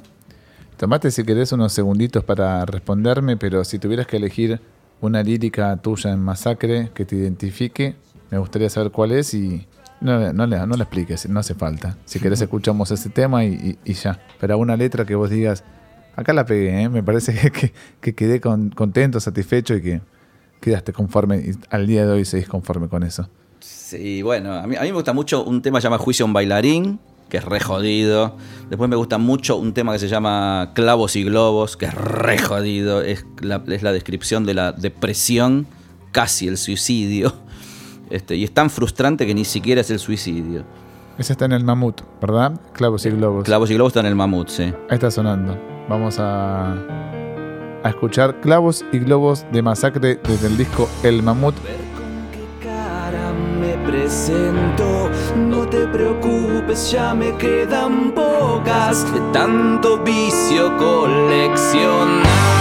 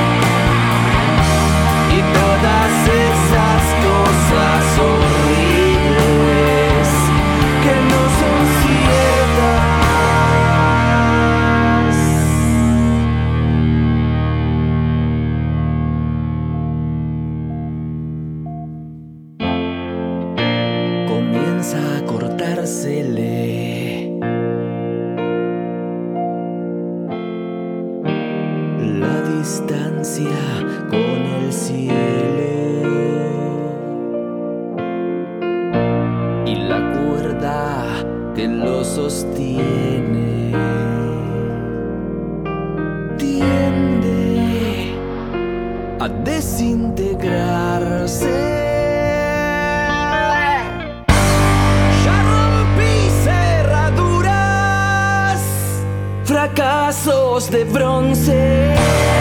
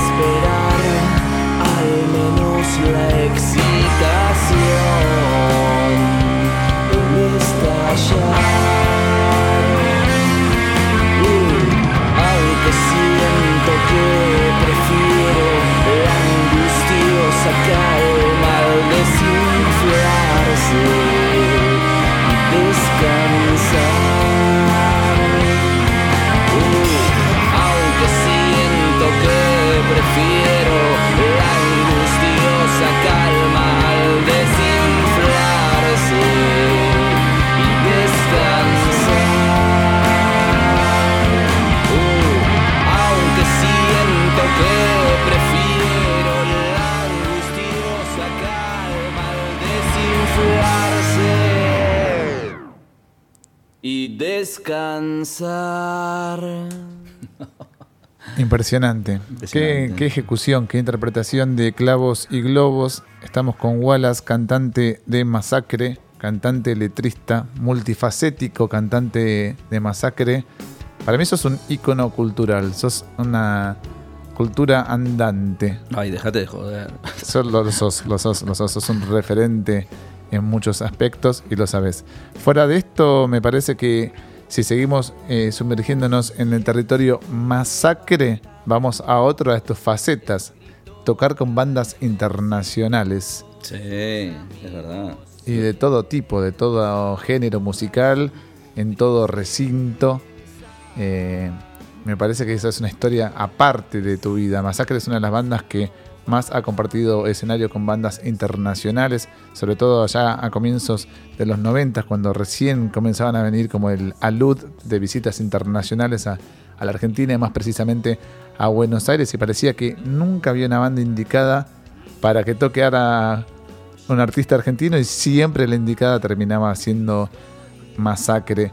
Em, para decirle al gran público que nos está escuchando, o el pequeño público, o el que fuera, pero que entiendan, por ejemplo, Masacre fue soporte de Los Ramones en el estadio de obras sanitarias, fue soporte de bandas más ignotas como Agnostic Front, que son una leyenda del hardcore, pero no tiene ni por asomo la dimensión que tiene un Ramones. También fueron soportes de Iggy Pop. Me imagino que me estoy perdiendo de, un montón de, de bandas, pero me gustaría saber más tu opinión ahí cuando ya empezás vos a una edad donde ya plantaste bandera, donde ya había sido punk, ya había entrado el punk en tu vida, el skate, ya estabas haciendo música y a veces no, no estabas tal vez ese primer disco de masacre en la calle y ya empezabas a tocar con bandas internacionales. ¿Era para vos tu primer indicio, atisbo de, de reconocimiento, entre comillas? Validación, si querés. Sí, mira, esa condición de crossover que teníamos nosotros, o sea, de banda inclasificable, pero dentro de cierto palo, nos hacía la única banda este, representativa para abrirle a los, los que en ese momento venían de, mayoritariamente de Estados Unidos, ¿viste? Eh, o sea, no éramos ni necesariamente heavy, ni necesariamente punk. Éramos como. eh, bueno, lo que éramos los masacres. Entonces, este, siempre que había una banda que venía, nosotros éramos los teloneros eh, funcionales, digamos. Este, mira, en la época de los 90, bueno, dijiste Agnostic Front, dijiste los Ramones, tocamos con vamos a decir, los Misfits en la figura de Glenn Danzig, cuando tenía la banda Danzig. Después de los Black Flag en la figura de Henry Rollins Band. O sea. Estoy- te estoy hablando de las, evoluciones de todos estos artistas. Este, después tocamos. Yo, para mí, el galardón máximo que tengo en toda mi carrera es haber sido telonero o compartir un festival, en realidad, una, una fecha, con Fugazi, con Guy Pichotto, Ian McKay, Brendan Canty y Joe Lally. Eh, no- o sea, el orgullo máximo. Yo tengo dos orgullos en mi, en mi carrera. Una es haber sido el cantante de los fabulosos Cadillacs, el cantante oficial en vivo de un tema de los fabulosos Cadillacs, del disco que ganó el Grammy, del disco Fabuloso Calavera, y haber compartido el escenario con Fugazi, con la Fugazi de, Washington DC. Este, mm, digamos, cuando me pongo a ver los, los, los, los, este, los diplomas de mi vida, lo que más orgullo me da es ver la remera o el sticker o, el, o la credencial que dice Fugazi, Masacre Cienfuegos. Eso yo me vuelvo loco de amor, me da un orgullo. Este, que es una banda que en su momento fueron los, los, los Minor Threats, creadores de, si se quiere, la cultura hardcore straight edge. Este, la banda más íntegra de la historia del rock nacional, siempre negándose a, tocar con, con sponsors, siempre negándose a publicitar, qué sé yo, Pucho, Faso, Chupi, qué sé yo. Este, nada. Después Y le ponían el precio de los discos, están eh, le ponían preso. lo- el precio de los discos no pagues más que esto. No pagues más de 5 dólares Siempre, bueno, siempre, siempre lanzando los discos desde su propia, desde su propio sello Discord, que en ese momento eran di- discos de poca lanzada y ahora ya van por los ya van por la edición número no sé cuánto de cada disco. Este, nada. Este. Y después, claro, después conforme pasan los pasan lo- la, la- la trascendencia, empezamos a tocar ya en los festivales, este, tocando también con, la- le cuento a la gente que tocamos, qué sé yo, con los Foo Fighters, con, no Sí, sé. en River también, En ¿no? River, Pasaste- en River con Kiss, hemos tocado con Kiss, hemos estado en el camarín de Kiss en calzoncillo, todos en calzoncillo, los Kiss pintados y en calzones, poniéndose las botas. Esas son cosas hermosas, anécdotas hermosas. Pero sí, en un momento durante los 90 fuimos los teloneros oficiales del palo. Sí. ¿no? Del palo, ¿viste? ¿Y hasta dónde era esa experiencia? ¿Hasta dónde era, digo, en el sentido de que compartías ahí un momento con los Ramones, te daban la oportunidad de estar ahí con Henry Rollins, o eras, tocá, andate flaco, no me pidas más nada, no me, no me piden dos botellas de agua, no hay agua, no hay birra, no hay un carajo. Digo esto porque también eran prematuros shows, no había la producción, ni tampoco la difusión que hay hoy en día, y por ahí si te podían pichulear algo, te lo pichuleaban. Mira, eh, nosotros lo, más cercano que yo tuve mm, con respecto al teloneaje es cuando una gente cercana, amiga, y mm, nosotros los admiramos, que eran los pillos, les tocó ser teloneros de Siouxsie and the Banshees en, obras, ¿viste?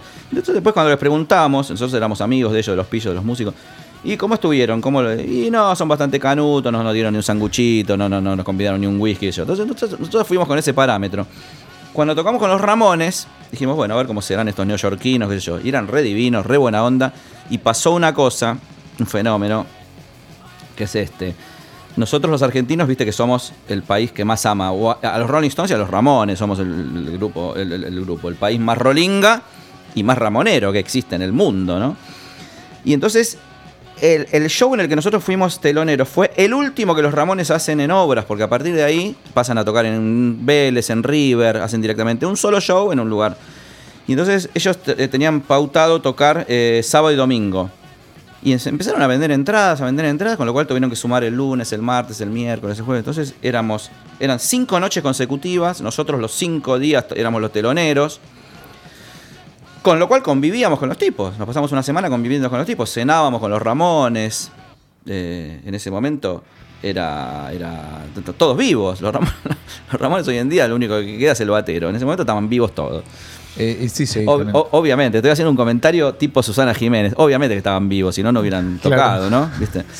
Pero Bueno, pero los Ramones, es verdad, digo, después que se murió eh, Joey, por ejemplo, no, no, no tocaron nunca más. o Claro, sea, Joey no, se no hubo reunión. Bueno, y, entonces convivíamos con los tipos, era hermoso. Eh, una cosa que pasaba era que cenábamos atrás del escenario. Hoy en día cualquier artista internacional no come atrás del escenario de obra, va a comer por lo menos a una pizzería que queda a dos cuadras, ¿viste? Ahí se armaban unas mesas y los tipos como son medios italianos, medios italo-yanqui, italo-neoyorquinos, pedían siempre pastas. Entonces un día era ravioli, otro día era cannelloni, otro día spaghetti, ¿viste? Y nosotros morfamos con ellos. Joey Divino venía al camarín con un grabador y nos mostraba las cosas nuevas de Nueva York. Miren esta banda nueva, ponía el cassette.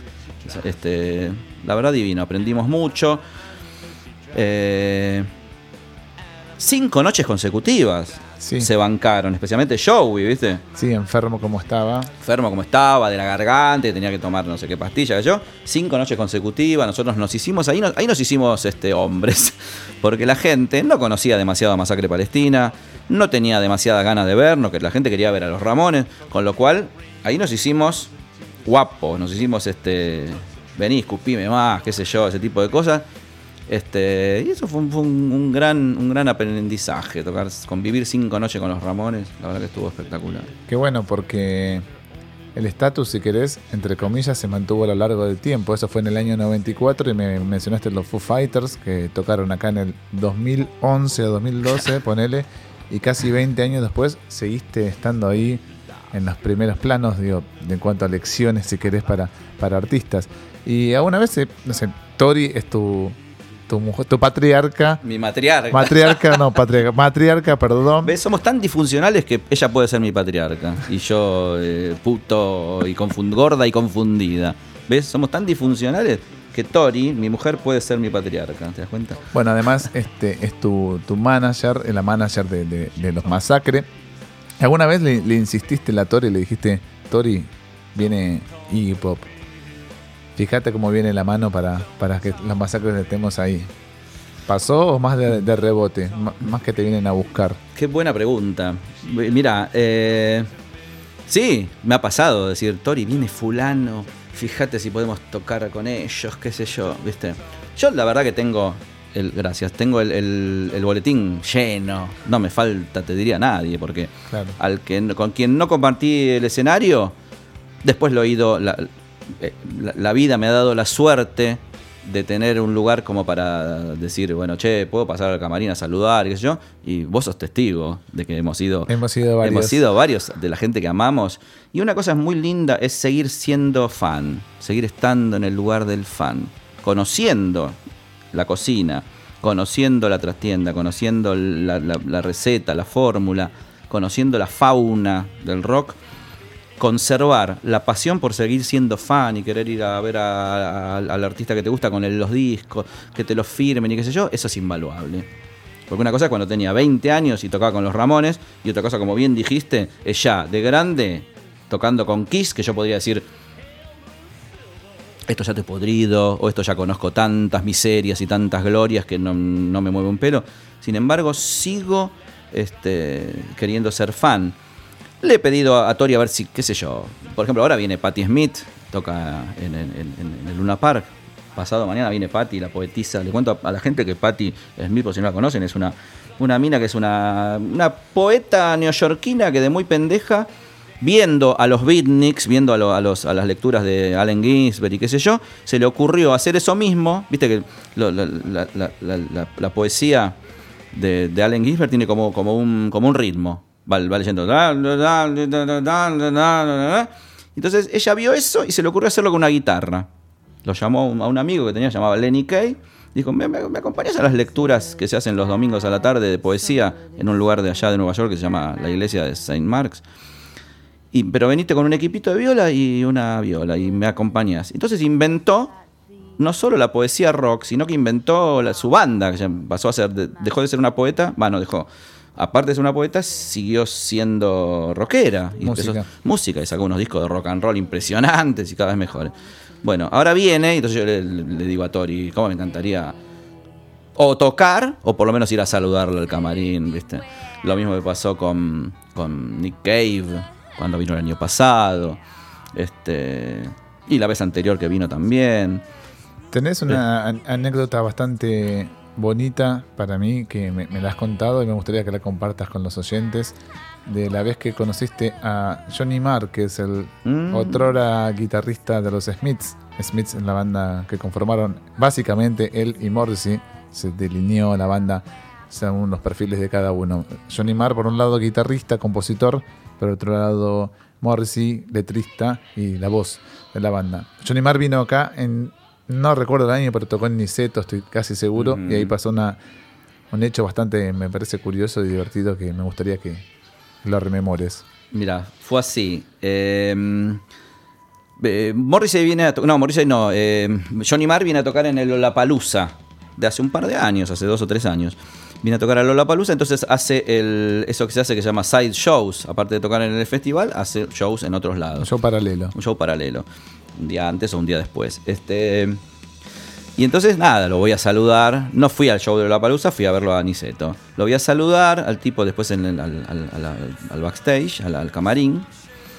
Este, y le llevo, entre otras cosas, discos así de los Smiths, discos del solista, y le llevo un libro que él saca en conjunto con un fotógrafo que se llama Pat Graham. Un, un disco, un libro que es eh, sobre los instrumentos de los amigos de los Smiths.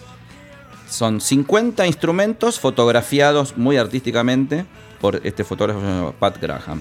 Entonces, él se encarga de poner los instrumentos y hacer el texto y hacer el- las, las reseñas y el fotógrafo de hacer las fotos. Entonces, nada, le llevo ese libro para que me lo vea, para que me, para que me lo firme. Y, yo. Y entonces, en un momento, tu- tu- tuvimos una conexión tan buena con ese hombre. Este, y entonces, eh, el tipo me dice: ¿Viste la Phantom que hay? Me dice: ¿Viste la Phantom? La guitarra Phantom. La guitarra Phantom. modelo, es, sí, Phantom. es una guitarra inglesa que es la que usaba, entre otros, la usaba Joy Division, la usaba Velvet Underground, la, usa- la usaban las bandas psicodélicas, las bandas garayeras, qué sé yo. Me dice, ¿viste la Phantom? Entonces yo le digo, ¿por qué me preguntas por la Phantom? Si hay 50 instrumentos, cada, cada instrumento estaba, tenía por lo menos 5 páginas de, review, ¿viste? Y digo, ¿por qué me hablas de la Phantom? Ay, no sé, ¿viste? Entonces yo le digo, mira, vos sabés que la Phantom es mi guitarra favorita, busco guitarra Phantom por cualquier lugar que ando. Desde chico amo la Phantom, de chico no tenía un peso, no podía comprarla, y entonces era mi, mi- mi- mi santo grial. Este, ahora tengo varias, qué sé yo, y empezamos a hablar de la Phantom y nos unió eso, sacándola él la charla. Eso fue una cosa bastante, una cosa de, sincronicidad, una cosa muy, muy importante de conexión. ¿Viste? Y nada, le- en un momento le dije, y esa guitarra que está acá en la foto, digo, la deben tener los New Order, que es la banda que sigue después de Joy Division al morir este, Ian Curtis, el cantante, ¿no? Que muere a los 23 años, se quita la vida. Sí. Entonces le digo, esa viola la deben tener los New Order hoy en día. Y él me dice, no, esa viola la tengo yo en mi casa de Manchester, no te puedo creer. Empezamos a hablar de esa viola. Esa viola la podés ver en el video de Love Will Tear Us Apart, eh, de- de- el máximo éxito de Joy Joy Division. Division. Y fíjate que aparece esa viola, es una viola así media phantom porque es blanca y tiene la forma como de fantasma. No, digo que también era representativa la, la anécdota en cuanto que uno presume que el artista internacional dice, ¿quién me van a ir a saludar? No sé, no tengo, sacámelo en dos minutos que se vaya y a veces que no. No. No, nos quedamos charlando un montón. Encima se armó como un grupo de gente, que yo, pero nosotros seguíamos charlando. Este, y la verdad, divino, divino Johnny Marr. ¿Cómo te llevas con Morrissey, solista? Porque ahora quiero pasar un tema yo, Qué lindo. porque estoy muy obsesionado, pero sabes que vos tenés escénicamente algo de Morrissey en, en cuanto, en cuanto a que también la gente se sube desesperadamente. En una época en los shows de masacre se subía la gente constantemente A darme un beso. a darte un beso. Eso le pasaba a Morrissey cuando. fue- es una de las marcas eh, registradas de Morrissey, que la gente se sube al escenario para besarlo o darle una flor. Hay un paralelismo entre Wallace y un Morrissey. ¿No lo pensaste de ese lado? Eh, sí, con un- sí, es verdad. Fíjate que nosotros in- in- instauramos, con Masacre Palestina, instauramos una cosa que no existía antes en Buenos Aires, que es subirse al escenario, tirarse. Eso se vio por primera vez en el debut de Masacre Palestina, en el año 87, en un lugar del centro llamado La Capilla. La primera vez que se vio eso, ¿por qué? Porque estaban todos nuestros amigos skaters que lo habían visto en los videos de Bad Religion de aquella época. Y entonces lo hicieron. Entonces eso que se llama stage diving, que es subirse, tirarse, el mosh, todo eso. En Buenos Aires no se veía antes de eso. Y entonces nosotros, habiendo inaugurado esa cultura, hoy en día esa, esa- ese costumbrismo evolucionó hacia hacia una cosa más amorosa, ¿viste?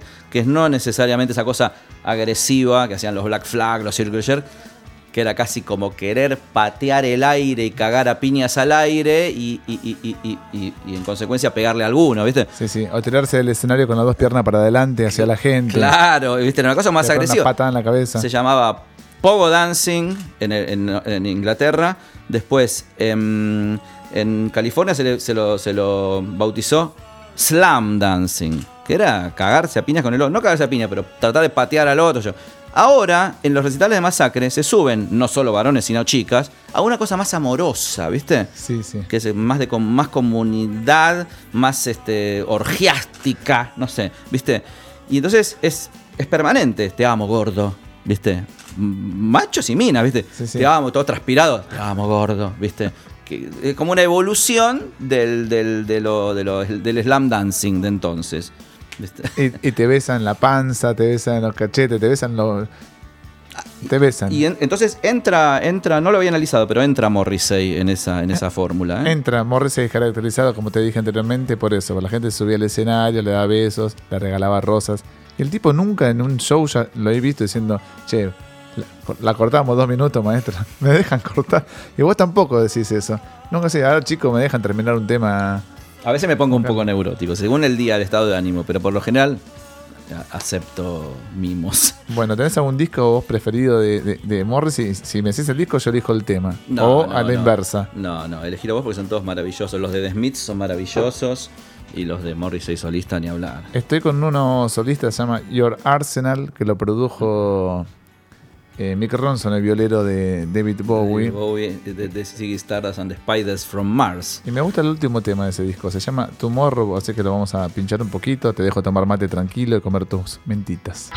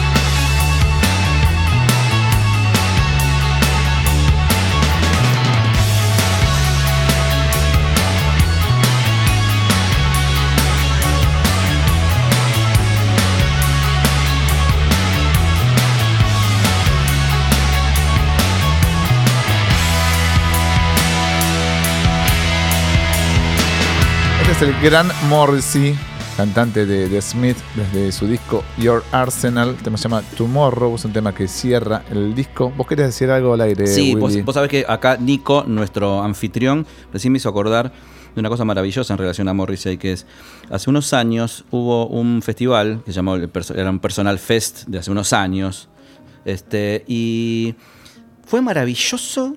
eh, ese Personal Fest de lo- es de los que más recuerdo porque fue, eran dos días, tocaba Morrissey, Blondie, PJ Harvey, Mars Volta, Primal Scream en la, en la época que tocaba el violero de mm, el violero de Bloody Valentine, Kevin Shields. Sigo, The Strokes. Había otro escenario donde tocaba Def in Vegas.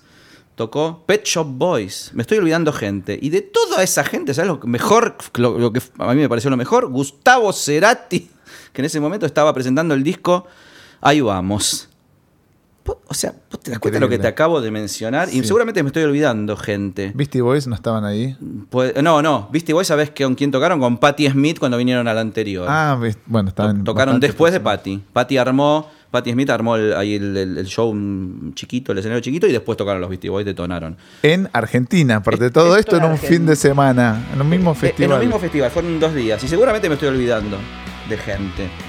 Eso, ¿eh? Lo mejor de todo eso que acabo de mencionar fue Gustavo Cerati con Coleman en la viola, no me acuerdo cuál era la formación. ¿De quién dentro de unos días me estabas contando vas a ser parte vos, eh, Wallace, de un homenaje a Cerati? Contame un poquito cómo es eso en el Teatro Colón, que me pareció un evento increíble que si yo me pongo en tu lugar me sentiría muy honrado de, haber sido convocado. Sí, en pocos días toco, toco, canto y toco en el Teatro Colón, nada menos, eh, que es todo un símbolo, ¿no? Llegar al Colón es todo un símbolo de, ya sabemos, de, de- de prestigio, de consagración y qué sé yo. Estatus. Estatus, al punto de que, por ejemplo, la tapa del libro Wallace Skatepunk, un lunático sobre ruedas, estoy, si te fijas el fondo, estoy andando en skate en la puerta del Colón. o sea, como, como también como simbología. Bueno, Claro.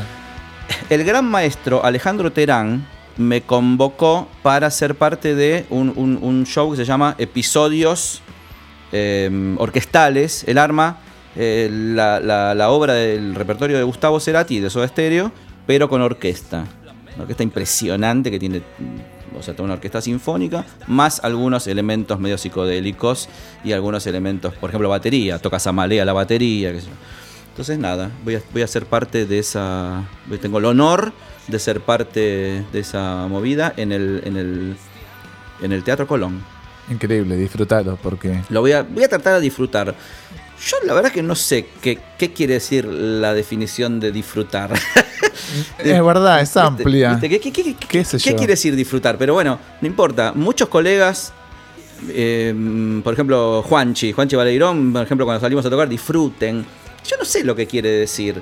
Entiendo, que trato de entender, pero no, no siempre disfruto, ¿viste? Porque uno está con los sentidos puestos en una serie de cosas que son la métrica, la rítmica, la, la música, la letra. Y entonces no sé si hay espacio para el disfrutar. Bueno, eso En definitiva, me parece que se ve reflejado también que uno es consciente del lugar que está ocupando o dónde está y dice que no se termine nunca esto. Claro, eso sí, eso sí. Una, una cosa que justo el otro día hablamos con el, con el gran maestro Alejandro Terán, que es que cuando participás en esos homenajes donde cantás apenas un tema o dos, tiene algo como de interruptus. la Claro, cosa, porque sí, viste, sí, sí, viste. Vos, vos salís a la cancha, uno está acostumbrado a salir a cantar 20 temas, por no decir 30, ¿viste? Entonces, viste, siempre se dice, en el primer tema te acomodaste, acomodaste el sonido, o, en el- o recién el sonido se acomodó a lo segun- al segundo tema, o lo anímico. Salir a ejercer una cosa tan, tan breve, muchos casos te deja, viste, caliente, te deja, Sí, sí, sí. Este, así que bueno, vamos a ver cómo, cómo, cómo está. Va a estar buenísimo, te digo. Bueno, a mí me pasó un poquito eso, te digo, Willy, y quiero contar cómo nos conocimos o por lo menos Qué hermoso. cómo generamos un vínculo o una amistad más precisamente. Corría el año 2011. Estábamos ensayando, yo tenía una banda llamada Turbo Bardo, que hacíamos tributo a Turbo Negro. Turbo Negro es una banda noruega, bastante de culto o mítica en Noruega y en toda Europa porque gener- generó y creó el estilo Death Punk, que es una mezcla de punk con metal o con algo más costa oeste, más nórdico. Es una mezcla de Kiss con Ramones, con Chip Trick, con un montón de bandas. Esta banda noruega Turbo Negro en los 90 se separa y se genera un culto en torno a Turbo Negro. Tan grande es el culto que a comienzos de la década de 2000, apenas 3-4 años más tarde de separados, tienen que volver a juntarse bajo la demanda popular de artistas como Metallica, Queens of Stone Age, Him, eh, Los Yacas. los el Yacas, programa Yacas. el programa Jackass de MTV que tenía su tema, la cortina era exactamente el tema que estábamos escuchando de fondo. Año 2008 hago el tributo a argentino Turbo Negro en el Hotel Bauen, fue el primer show y se instaló como ser un show anual de Turbo Negro, tributo a Turbo Negro, Turbo Bardo. Voy al año 2011, nosotros tenemos el cantante de Turbo Bardo, vive en los Estados Unidos, por eso tocábamos una vez por año, él venía de vacaciones, decíamos, hacemos un show, tocábamos temas que nos gustan, Turbo Negro, nos maquillábamos, yo salía de marinero. Y eso es el fin, una noche de una hora y media, lo que decíamos, esa disfrute entre comillas. Ensayando en 2011, decimos, ¿por qué no le decimos a Wallace que venga a vernos? Esto comentando entre los integrantes de la banda, ¿por qué no le decimos a Willy, le enviamos unas entradas? Y uno de los chicos de la banda dice, yo lo conozco a Wallace, tiene un local en la Bond Street, estoy laborando en la Bond Street y le voy a decir que, que se venga un día a escuchar cómo tocamos. Digo, bueno, haz lo que quieras, tenés la bendición de la banda, así que se acercó el baterista de la banda, Chiche, hacia el local, o no sé dónde te vio, te dijo, Willy, ¿querés venir a cantar un tema con el Turbobardo? Y lo más loco fue que dijiste, sí, no lo puedo creer.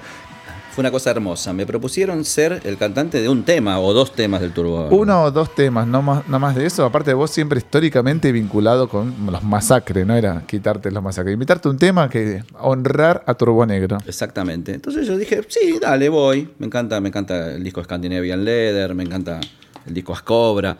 Este, voy, voy, te canto dos temas. Después lo pienso, o sea, lo, lo- lo- lo- lo vuelvo a pensar y le digo, chicos, o sea, o sea, el cantante eh, eh, oficial, el cantante original del Turbo Bardo, que es Dana, se llama Dana, vive en Los Ángeles. Entonces él viene una vez por año. Entonces yo le digo, "Te- entre medio, si tienen ganas, le canto todo un repertorio. si tienen ganas, les canto todos los, todos los temas que quieran. Quieren hacer un show de 15 temas, lo hacemos. Me los estudio bien, la letra, todo eso los hago. Este, Y sucedió. y sucedió. Y estuvo espectacular, estuvo sensacional. Hicimos unas fechas bárbaras. Y cuando venía Dana, hacíamos este a, a dos cantantes. Yo cantaba dos temas, cantaba Dana. Duetos Este, vocales. duetos vocales. Espectacular. Sí, la verdad. Orgásmico, porque era un rock and rollazo. Es un rock and rollazo. Este. O sea, es. es ¿Qué qué quiere decir Def Punk? Eso que inventaron ellos. ¿Qué es? Por un lado es punk, pero con semitonos satánicos, semitonos de Black Sabbath y rock and roll de glam, de Bowie. de- Con este, mucho humor, con mucha puesta con escénica. mucho humor, muy inteligente. A la Village People, Kiss. Y con, y con una propuesta que tienen ellos que es la negatividad. Todo es absolutamente negativo. Darkness Forever, Fuck the World.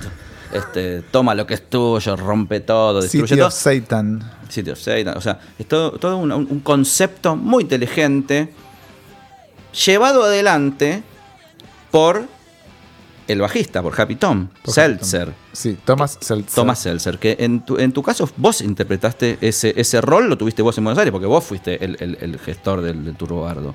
Vos fuiste el, el que, el, que, el que armó el proyecto. O sea que ah, no solo eras eh, el impersonator del bajista, sino que eras el impersonator conceptual del, del proyecto. Y la verdad que era buenísimo. Sonaba, boludo, dos violas. Impresionante. ¿Y vos sabés cómo surgió? Porque esto no sé si te lo conté alguna vez.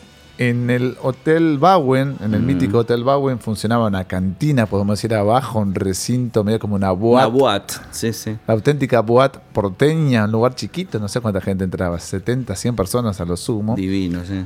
Yo había hecho un- una fecha, había organizado una fecha en el año 2007 y que fue muy mal organizada de parte del Bowen, no de parte mía. Entonces el encargado del Bowen me dice, mira, fue muy desprolijo de parte nuestra, te debo una fecha gratis, no me pagas nada, pero en enero, me dice, porque lamentablemente ya tengo la agenda completa en lo que va del año. Dije, en enero, ¿qué hago en enero? Una fecha gratis. Y ahí es donde dije, bueno, hagamos un tributo a Turbo Negro.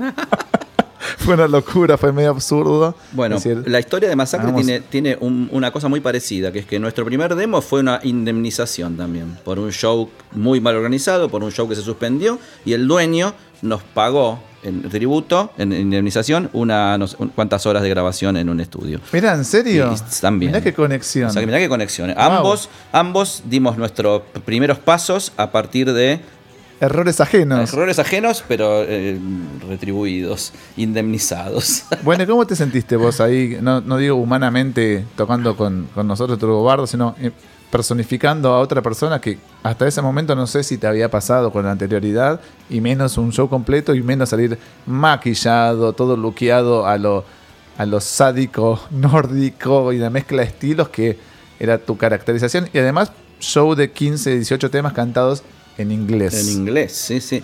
Maravilloso, terapéutico. Es una cosa. Ser otro es genial. Es un plomo ser uno mismo siempre. Ser otro, genial. Y encima ser estos locati que, bueno, pintados, que dicen barbaridades. Aparte, me encantaba eh, actuar lo que estaba diciendo. Esas barbaridades, tipo. Brass knuckles and a 2x4. Este, ese tipo de cosas. O. o- o- o, este, Rock contra el culo, por rock ejemplo. contra el culo. Este. Decía. Mi, eh, te- te- te- tengo el pene hirviendo y tu culo pide perdón. sé qué. ¿No? Sí, sí, sí, son así las In letras. your asshole screaming help. ¿Viste? Esas que- cosas son terapéuticas, ¿viste? Salirse de uno mismo y ser otro es bárbaro. Eso nos lo, nos lo enseñó Kiss, nos enseñó Alice Cooper. Eh, es eso, subirse al escenario, sos otro y es bárbaro, es genial. Bueno, hay un tema que me. Got my penis steaming and your asshole screaming help. Hay un tema que, que Si traducís eso que acabo de decir, es una bestialidad, es una barbaridad. como todos los que escriben ellos, e e incluso el arte también de ellos, la estética, más allá de la imagen, sino el arte gráfico, los videos son como. pueden llegar a molestar a alguien. No sé hoy en día, pero en su momento incomodaba a mucha gente. Pero con equilibrio. Y con delicadeza, Con, no delicadeza, es con, burdo. e- con equilibrio de europeos criados en una sociedad que ah, funciona tan perfecta que tiene alto nivel de suicidio, alto nivel de alcoholismo, qué sé yo, porque todo sale bien, todo anda bien, entonces necesitan crisis, necesitan inventarse problemas. Y esto es lo, Seltzer lo hizo muy bien, lo mismo Hank, este, lo hicieron muy bien, ¿no? Inventar problemas donde no lo hay. Sí, implosionar de ese modo, de este modo. Sabes que hay un tema que se llama Babylon Forever, Babilonia por siempre, y lo tengo grabado en la cabeza con tu voz, no lo tengo como el de Turbo Negro. Así que te parece si lo escuchamos para cerrar este bloquecito, te dejo seguir tomando agüita, mate, y después tengo un regalito para hacerte. Así que pinchamos un poquito de Babylon Forever de Turbo Negro. Me encanta. Ahí vamos.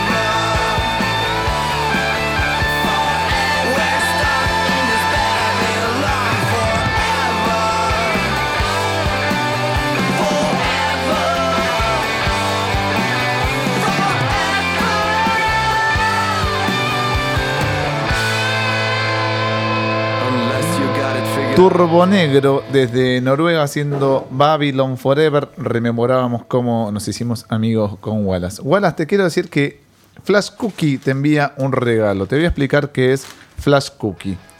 Flash Cookie es la primera plataforma de merchandising on demand para artistas de la República Argentina. ¿Qué significa esto? Que si sos artista podés abrir una tienda a través de flashcookie.com. Es gratuita, abrís una cuenta, subís tus diseños bajo un parámetro determinado y empezás a monetizar tu arte. Flash Cookie se encarga de la logística, el inventario y la distribución. ¿Qué significa? Vos subís tu arte, tu diseño y la gente elige después cómo imprimirla, si a través de una remera, un buzo, una camisa de jean, una calcomanía, una tote bag.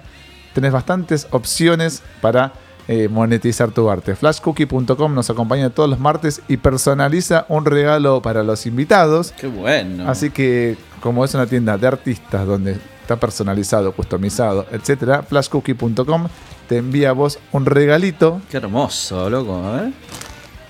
Me encantó la movida, ¿eh? ¡Qué buena!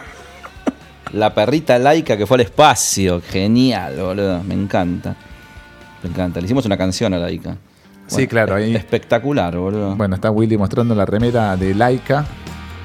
Bueno, muchísimas gracias a Flash Cookie, boludo. Impresionante. Bueno, me alegra que, que te haya gustado. Contame eso un poquito de, de lo de Laika. ¿Cómo, ¿Cómo nace tu fascinación o amor hacia Laika? La primera perra que, que enviaron al espacio, el primer ser vivo que mandaron al espacio. Sí, pobrecita no volvió. Eh, me, encan- me encanta la, imaginería soviética, la era espacial, la guerra espacial que tuvieron para con Estados Unidos. De, ellos, de, hecho, ellos la venían ganando la guerra.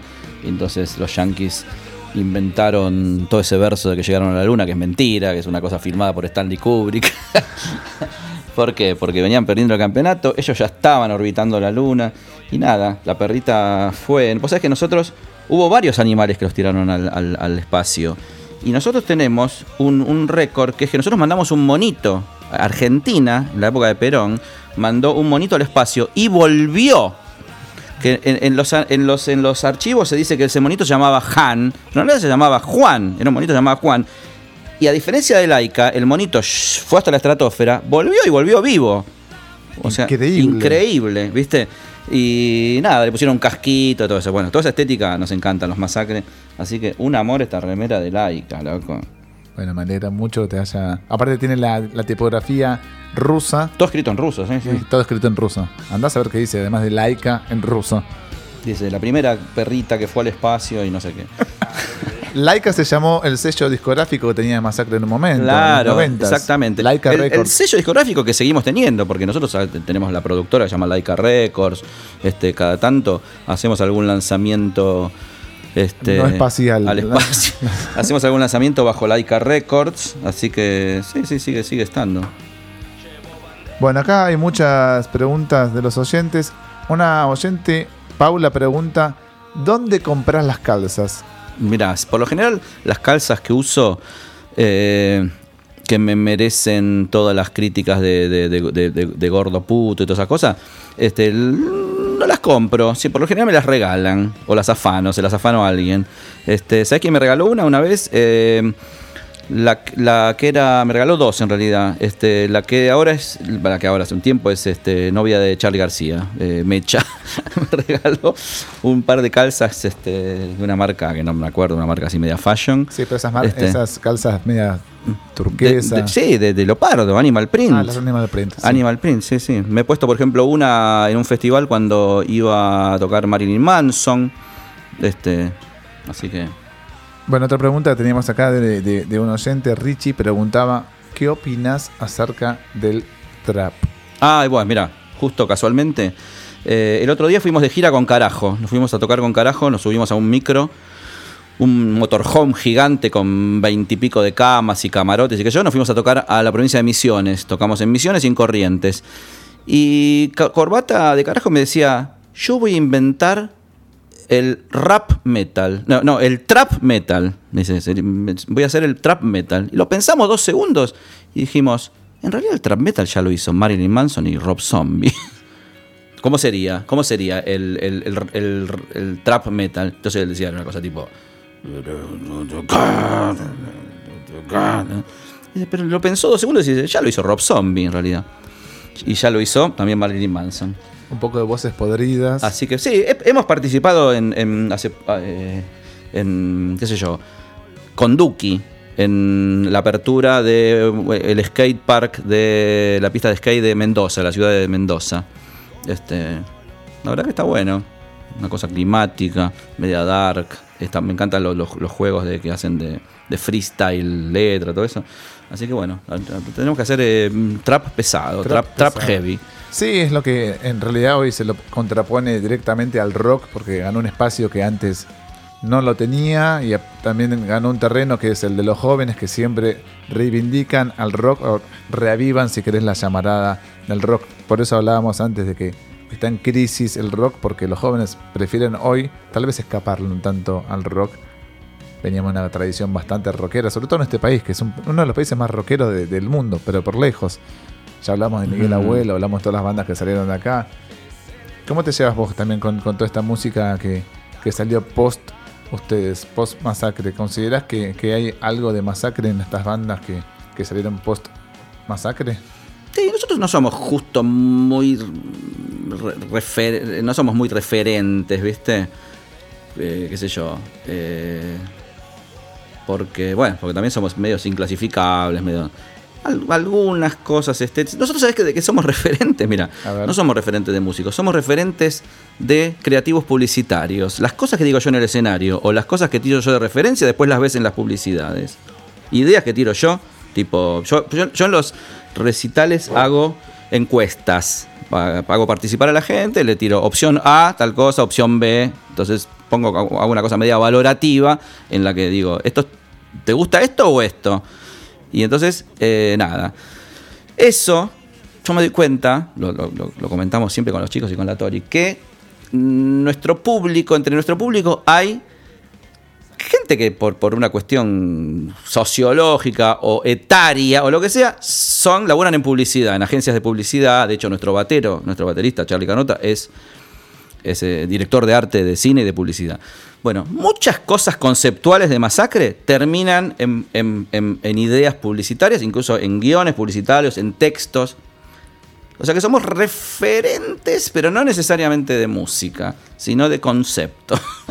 Y además le chorearon un video a los masacres. Nada sí, menos que nada, menos que, nada menos que Aerosmith, loco. Loco, Aerosmith, le, le- le propongo a la gente que haga este ejercicio, que mire el video de Aerosmith, el video de, de Masacre, tengo captura, y el video de Aerosmith no me acuerdo el tema, pero loco, eh, nosotros lo hicimos antes. Hay un video que es Roller Derby, ¿no? Que Sí, pero aparte de los roller derby, hay miles de cosas estéticas, una luz que. O sea, pero quiero decir, no, no digo que los Aerosmith nos hayan afanado, sino el que le hace los videos. o sea, creativo de... Los, los creativos de una agencia publicitaria o de cine de Norteamérica este, deben hacer research por todos lados. Deben haber visto el video nuestro, que está re bueno, el tengo captura, es una especie de superproducción. Y haber dicho, ah, mira, este video de Latinoamérica.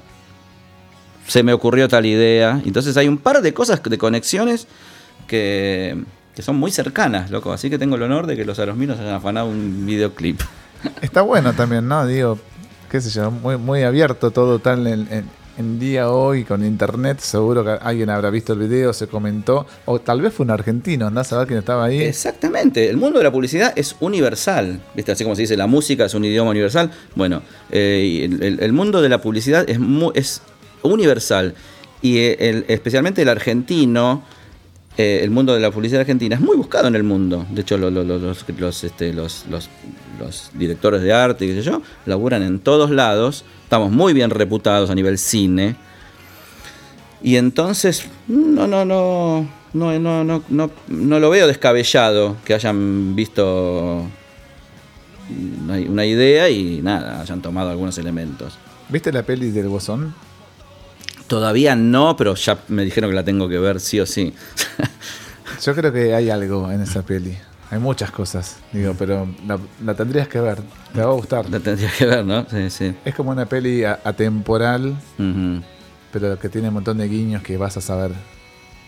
descifrar. Sí, qué bueno. Sí, tengo que verla. Es un must. Es una, una obligación ver esa, esa, esa peli. ¿Pero vas al cine o preferís verlas en tu casa, ponerle más tranca? En este caso quiero ir a verla al cine. La que fui a ver al cine es la de Elton John. Viste que en el momento estaba, en, en- estaba en auge mm, la de, mm, la de Freddie Mercury y en auge la de Motley. ¿Viste? Sí, sí. Ambas, biopics y qué sé yo. Me encantó la de Elton John. Es mucho más psicológica que las otras. Este, la verdad, esa la fui a ver al cine. Fuimos a ver a, un cine, fuimos con Tori, a un cine de esos que te, te- que te- como que te acostás y te traen la pizza, la hamburguesa, qué sé yo. Este, a uno de bueno. esos. Y, nos- y- y este, y, y nada, me encantó la de Elton John, como se llama Rocketman. Rocketman es un recurso cada vez más utilizado en Hollywood, la biopic, retratar la vida de algún artista, en su gran mayoría ya fallecidos, en su gran mayoría, no siempre. Mm. Me parece que se viene más por ese lado, ¿no? El negocio Hollywood. A mí la de Freddy me parece que estuvo bien, Mm. hubiera corregido algunas cosas. La de Motley me gustó, a pesar de que es media absurda, Mm. media boluda por momentos. Está hecho por los de Jackass también, ¿no? Tiene, Está ese, tono también. Este, pero la, de Rocketman se los recomiendo porque es divina, ¿eh? ¿Qué es un más- musical. Ah, claro, por eso te iba a decir, es O sea, musical. viene argumental y de repente trans, se largan a. Cuando viene un tema, lo hacen, lo actúan y se hace musical. Está bueno, a mí me gustó, qué sé yo.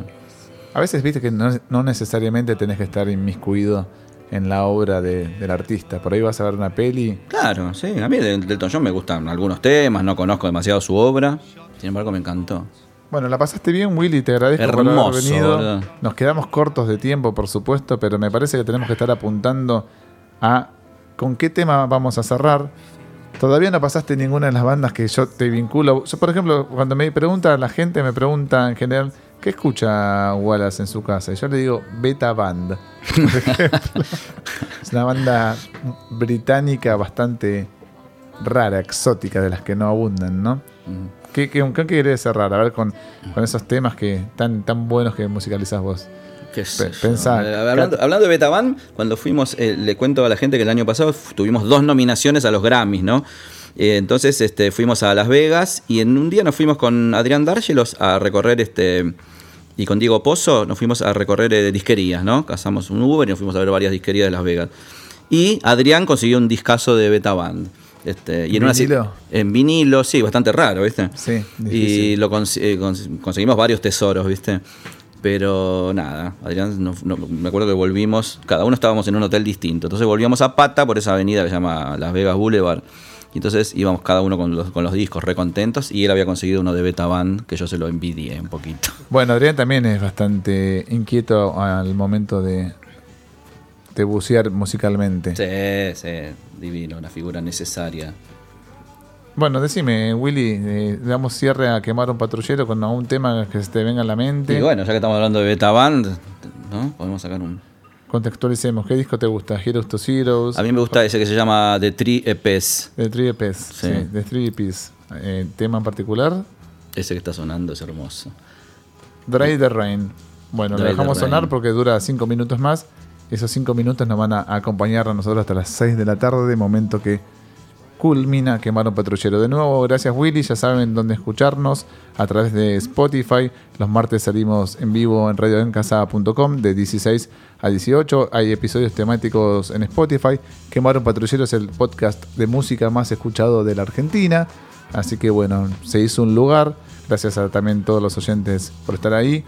En las redes sociales nos buscan arroba quemar un patrullero y arroba Wallace Masacre. Y Masacre Banda, creo que es eh, el oficial. Eh, Willy, un placer, gracias. Un placer, loco, la verdad divino. Lo disfruté mucho. Bueno, nos vemos el martes próximo de 16 a 18 en radioencasa.com.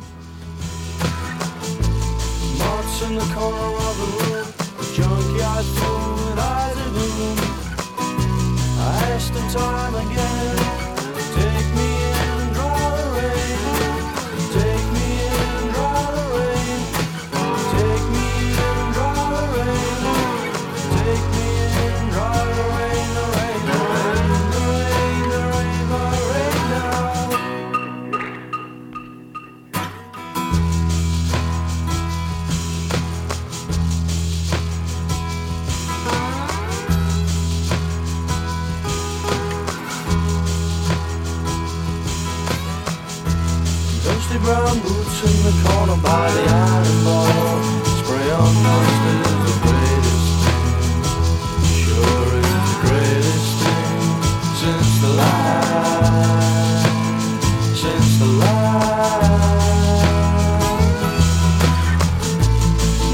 in the corner of the room. The with eyes. I asked in time again.